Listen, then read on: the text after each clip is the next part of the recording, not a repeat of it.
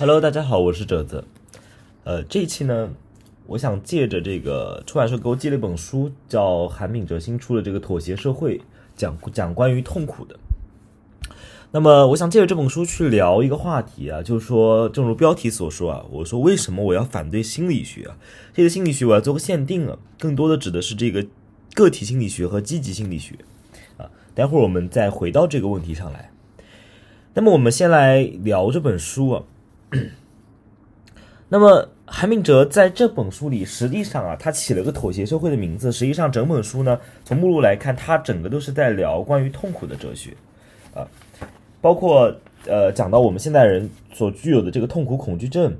啊，一种强迫性的、强制性的幸福的这种导向，啊，以及认为痛苦的无意义，啊，但是他反过来又有一种辩证法的方式告诉我们说，你的对痛苦的逃避呢？痛苦会以一种狡诈的方式返回啊。那么后面几章，痛苦之为真理，痛苦之失学，痛苦之辩证法，痛苦之存在论呢，都是在论证痛苦啊，作为我们人的一种存在方式啊的不可避免性，以及它的意义啊。那么整本书实际上是在讲一个关于痛苦的哲学啊，从各个角度，后面还最后一章还讲到伦理学啊。呃，那么我简单的去梳理。出一条线啊，他这本书呃一条线，那么也正如大家所说的，韩炳哲就是确实是一个哲学爽文的写作者啊，就是他的概念呃非常的这个简练，就是说他不会去呃搞很多的这个词与词之间的纠缠啊，他概念一般都是扯来就用啊，也不去定义，也不去怎么样，所以读下来很顺畅，是呃呃，但是呢，我主要是抽取哎其中的一条主主线啊，抽取其中的一条主线。来谈一谈我今天要谈的问题啊，为什么我要反对这个积极心理学啊？那么首先，韩炳哲提出了，在当代的这个高度发达这个资本主义社会啊，人们产生了一种对痛苦的恐惧症啊。这种对痛苦的恐惧症，不是像我们表面上理解的，就是我们怕痛啊，不是这个意思。这东西常常体现为我们在日常生活中也好，还是在政治领域也好，我们害怕和避免冲突以及分歧啊。因为往往我们会认为，一旦爆发冲突、分歧或者内在的这个撕裂啊，和他者的冲突，一定会导向这个痛苦，所以我们对痛苦的回避，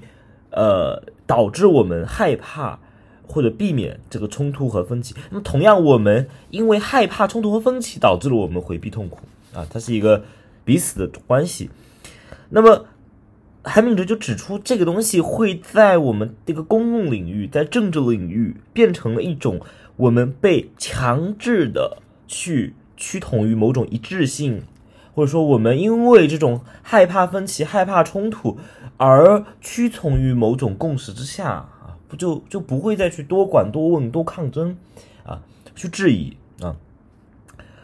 因为我们害怕避免为为了为了避免冲突和分歧呢，我们就屈居于一种共识之下那所以他认为我们当下这个社会是一种同者大行其道，什么同者就同一性大行其道的一个社会啊，也是一个消除了一切否定性的肯定性社会。而汉密哲认为痛苦这种情绪啊，它自带有一种否定性啊。待会儿我们讲痛苦的辩证法的时候，会更深入的来讨论这个痛苦的否定性的问题。而这里就点出来，就说当代特别流行的一门学问是什么？大家在刷这个 B 站各种各样的社交媒体、各种各样的视频网站，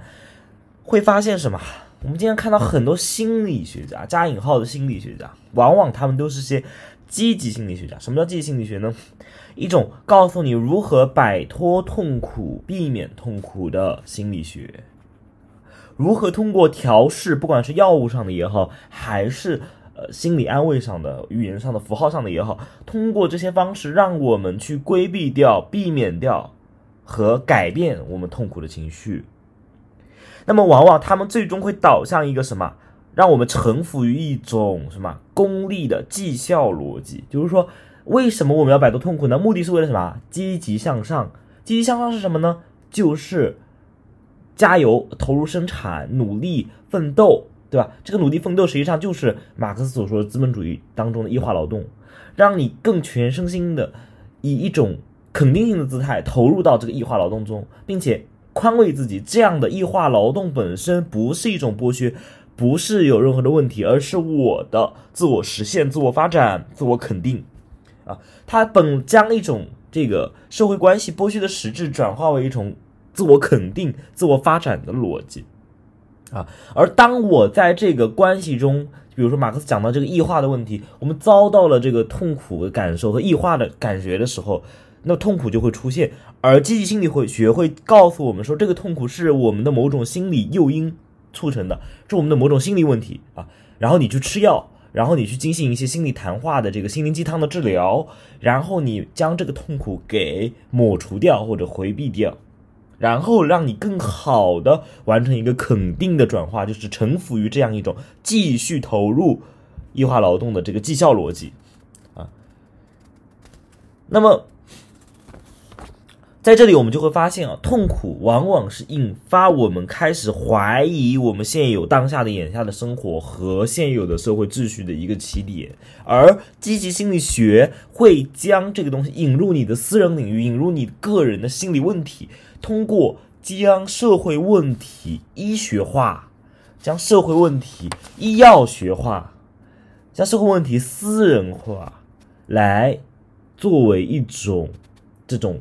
某甚至某种意义上社会规训术、社会统治术，让人们丧失掉对现有的社会关系、社会秩序的怀疑，转而投向对自我心理疾病的治疗，来抹除这种痛苦。啊，那么韩明哲在这个书里面啊，通呃梳理了这个在福柯的规训惩罚中讲到的这个酷刑社会到规训社会中痛苦的一种转变啊。呃，曾经的痛苦呢，从一种公开展示的这种纯粹的肉体的痛苦，退入到了监狱啊、军营啊、工厂啊、学校啊啊这些地方，变成了某种呃权力的科学啊。就规训，从酷刑社会到规训社会呢，这个变化的是什么？是规训的权利呢，将我们所谓的这个身体啊，打造成一个适合于资本主义生产的工具啊。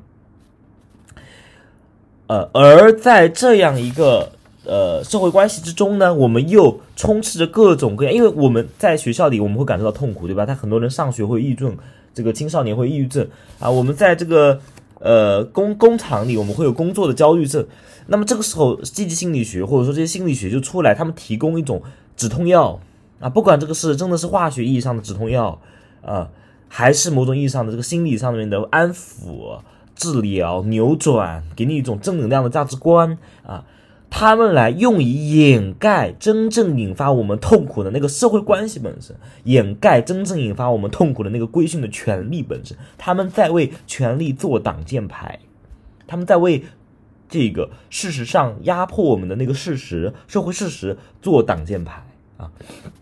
他们在隐藏那个真正诱发我们痛苦的真正的社会领域的诱因啊。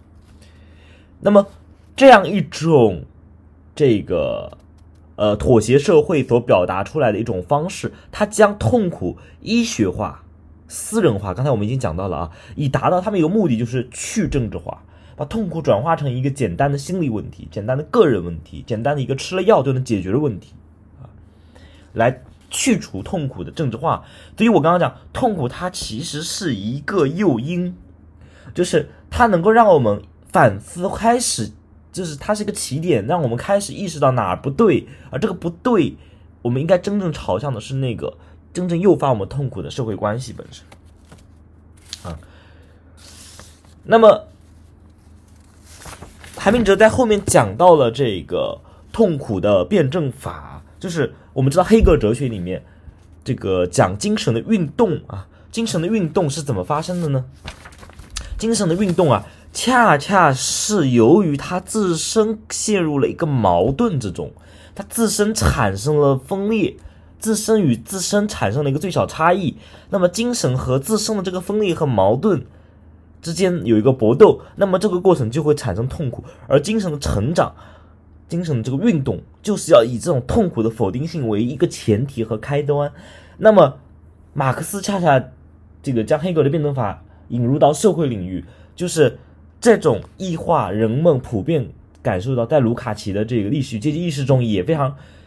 清楚的论证了这点，就是工人们集体的感受到这种异化劳动能够使他们形成一种阶级意识，从而联合起来，啊，真正的联合起来。啊，去反抗资本主义社会。所以痛苦，韩炳哲就说，痛苦会使人觉得现存之事物是值得否定的。啊，所以因此没有痛苦就没有革命，也就没有马克思意义上真正的历史啊。所以回到我们的问题，就是这个我们所谓的心理学，或者尤其是积极心理学、个体心理学，他们是一直在做的一件事情，就是抹平痛苦、消除痛苦，而它的目的是将痛苦医学化、私人化。而去遮盖背后的社会关系、权力秩序和诱发你痛苦的真正的诱因，他们掩盖痛苦的价值，掩盖痛苦的象征性，掩盖痛苦的隐喻，仅仅将痛苦转化为一种身体上的苦痛，然后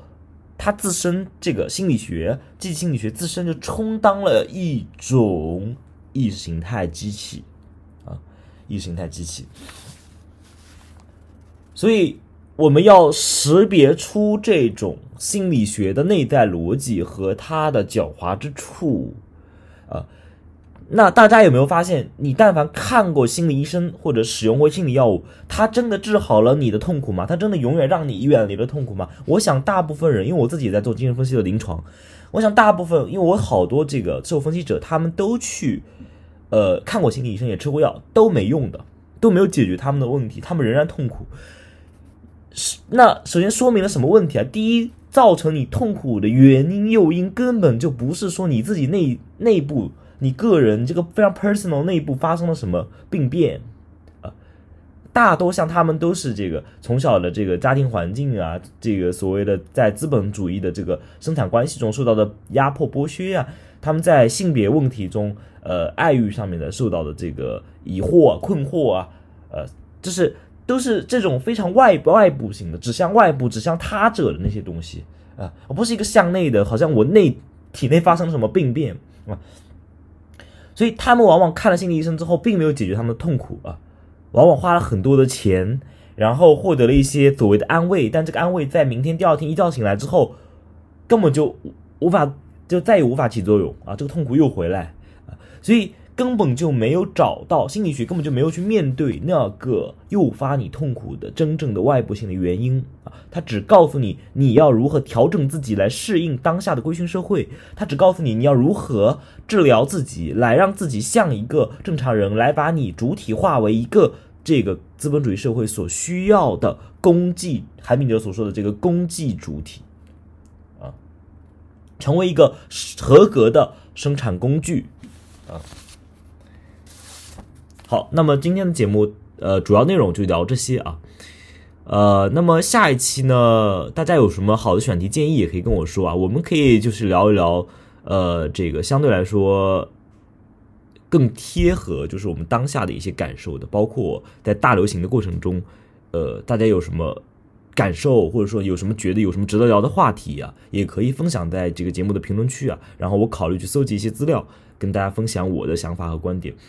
那么大家也可以关注我的这个微信公众号啊，现在叫五月的格瓦拉。那么在一月一号之后会改名叫奇异啊，风起的奇啊，那个义气的义。那么呃，大家也可以这个关注我的微博啊，这个在呃播客的这个信息栏我也会展示，已经展示了啊。好，这期节目就到这里，我们下期节目再见，拜拜。